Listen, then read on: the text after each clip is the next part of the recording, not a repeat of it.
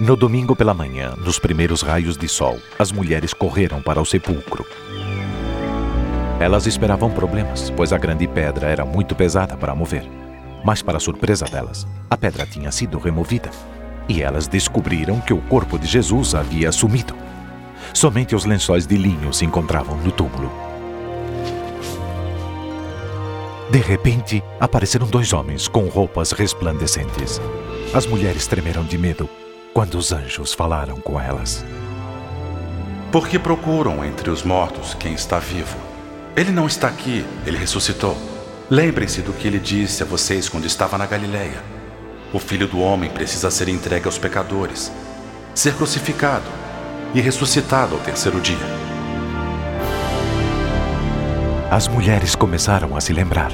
Lembraram-se de tudo o que Jesus tinha lhes falado quando ensinou nos montes e pelos caminhos. Vocês não devem contar a ninguém. O filho do homem terá de sofrer muito, ser rejeitado e ser morto também. Mas três dias depois ele ressuscitará. Com uma nova percepção, as mulheres correram para encontrar os onze discípulos de Jesus. Ouçam! A pedra foi tirada! Entramos e o corpo do nosso Senhor tinha. Sumido. O quê? Sumido? De que maneira? Dois homens apareceram diante de nós com roupas. com roupas muito brilhantes, como o sol. E nos disseram: Por que procuram entre os mortos quem está vivo? É verdade. Acreditem. Acreditem. Nós vimos. Vão ver vocês mesmos. O túmulo está vazio. Nosso Senhor sumiu. Tem que acreditar em nós. Pedro correu para que ele mesmo visse. No decorrer daquele dia tumultuado, dois outros homens que retornavam para estar com os discípulos em Jerusalém trouxeram um maravilhoso relato. O Senhor ressuscitou! Ele apareceu para Simão! Não o reconhecemos no caminho. Mas quando partiu o pão em Emaús. Em Emaús? É estranho ele ter ido lá. A paz esteja com vocês. Jesus apareceu no meio deles repentinamente. Nenhuma porta havia sido aberta ou fechada. Mestre, mestre, mestre. Por que estão tão assustados? Por que há tantas dúvidas na cabeça de vocês? Olhem as minhas mãos e os meus pés. Vejam que sou eu mesmo. Toquem em mim e acreditarão. Jesus aproximou-se para que pudessem ver claramente as marcas dos pregos em suas mãos e seus pés. Um discípulo lhe deu um pedaço de peixe para comer, e ele comeu. Porque um fantasma não tem carne nem ossos como estão vendo que eu tenho. Enquanto eu ainda estava com vocês, eu falei o que tinha que acontecer. Tudo o que estava escrito a meu respeito na lei de Moisés, nos livros dos profetas e nos salmos tinha que acontecer. Eis o que estava escrito. O Messias tinha que sofrer e no terceiro dia ressuscitar. E que em nome dele, a mensagem sobre o arrependimento e o perdão dos pecados seria anunciada em todas as nações, começando por Jerusalém. Vocês são testemunhas destas coisas. E eu mesmo lhes mandarei o que meu pai prometeu.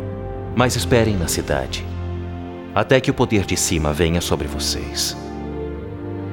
Jesus apareceu muitas vezes a vários grupos de seguidores, e uma vez a um grupo de 500 pessoas. Finalmente, 40 dias após o seu retorno à vida, Jesus levou seus discípulos a um jardim no Monte das Oliveiras. Ele ergueu as mãos e disse: Que Deus os abençoe e guarde. Recebi todo o poder no céu e na terra. Vão e façam discípulos em todas as nações e os batizem em nome do Pai, do Filho e do Espírito Santo. E os ensinem a obedecer tudo o que tenho mandado. E estarei com vocês todos os dias, até o fim dos tempos. Amém. Ao terminar de falar, Jesus desapareceu nas nuvens e foi levado aos céus.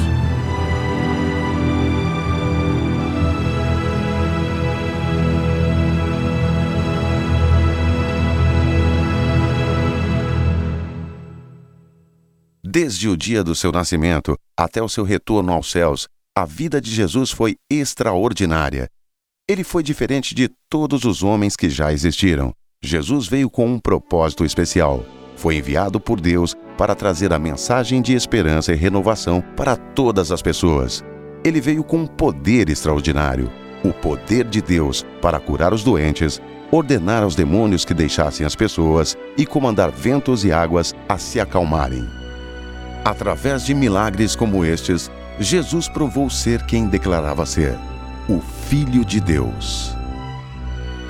Jesus esclareceu que ao aceitá-lo como Salvador e considerá-lo como sacrifício pelo pagamento de nossos pecados, poderemos viver eternamente com Deus. Jesus explicou que deveria morrer pregado numa cruz para perdoar nossos pecados, mas que ressuscitaria dos mortos três dias mais tarde. E ele fez isso como prova final de que ele é Deus. O próprio Jesus afirmou: Eu sou a ressurreição e a vida. Aquele que crer em mim, ainda que esteja morto, viverá. Jesus deseja perdoar os seus pecados e encher sua vida com amor e paz. Ele quer mostrar a você uma vida melhor do que a que você possui uma vida abundante, cheia de propósito e significado. Ele usou uma linguagem simbólica para expressar esta verdade. Eis que estou à porta e bato. Se alguém ouvir a minha voz e abrir a porta, eu entrarei em seu coração. E mais, para experimentar seu amor e perdão e saber que viverá para sempre com Deus após a morte, você deve aceitá-lo como seu salvador pessoal e crer que ele é o sacrifício para os seus pecados. Ouça suas palavras. Venham a mim todos os que estão cansados e oprimidos, e eu os aliviarei. Eu sou o caminho, a verdade e a vida. Ninguém vem ao Pai senão por mim.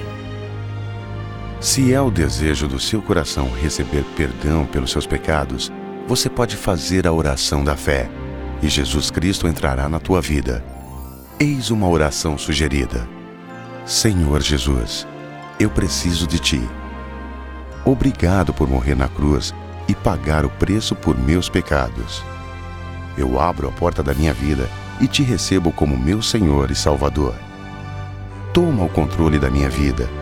Faz de mim a pessoa que o Senhor quer que eu seja. Amém.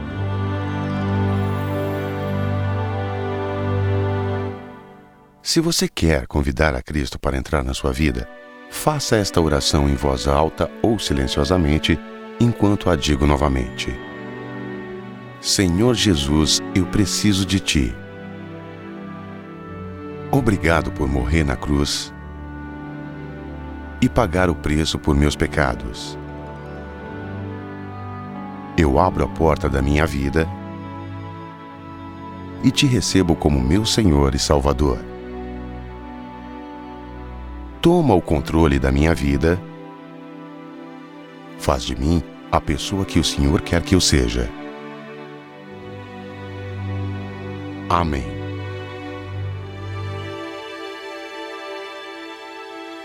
Se você fez esta oração a Deus com sinceridade, então Jesus está com você agora. Tenha certeza que seus pecados estão perdoados e que você viverá para sempre com Deus. Fale com Ele todos os dias em oração. Passe a conhecê-lo através das Escrituras, obedecendo os seus mandamentos e se reunindo com os outros que o amam e o seguem. Lembre-se sempre de sua maravilhosa promessa. Nunca vou abandoná-los ou desampará-los, porque eu estou com vocês sempre, até o fim dos tempos.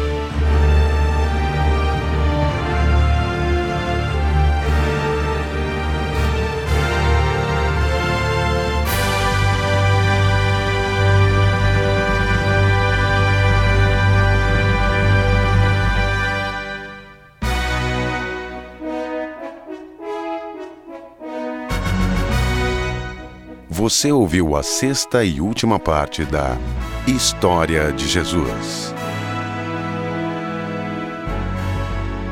Se você deseja obter a cópia do filme Jesus ou simplesmente gostaria de obter mais informações sobre Jesus, por favor escreva para Projeto Filme Jesus, Caixa Postal 41582, São Paulo, SP CEP 05422 970. Novamente, Projeto Filme Jesus, Caixa Postal 41582, São Paulo, SP. CEP 05422 970. Estamos ansiosos para saber de você.